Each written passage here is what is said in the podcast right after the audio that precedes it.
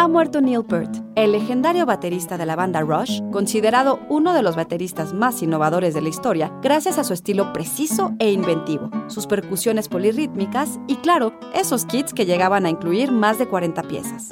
Peart tenía 67 años. Institute.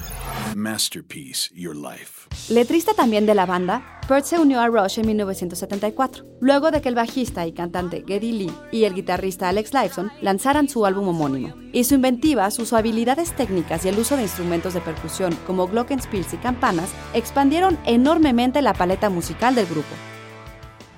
En 1983, Neil Peart escribió sobre las influencias en su estilo de batería y sobre cómo, si bien copiar un estilo no puede nunca ser original, copiar muchos estilos a menudo lo es. El mejor consejo para alguien que quiere desarrollar un estilo original es, no copia a un baterista, copie 20. Yo copié 100.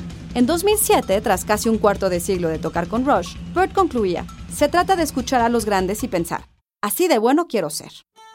La muerte de Peart ha hecho que rockeros de todas partes lloren su partida. Dave Grohl, vocalista de los Foo Fighters y ex baterista de Nirvana, le agradece haberlo inspirado a tomar dos baquetas y perseguir un sueño. Y Chad Smith, de los Red Hot Chili Peppers, publicó una foto suya con Peart de pie junto a sus motocicletas con el mensaje Adiós a un rey.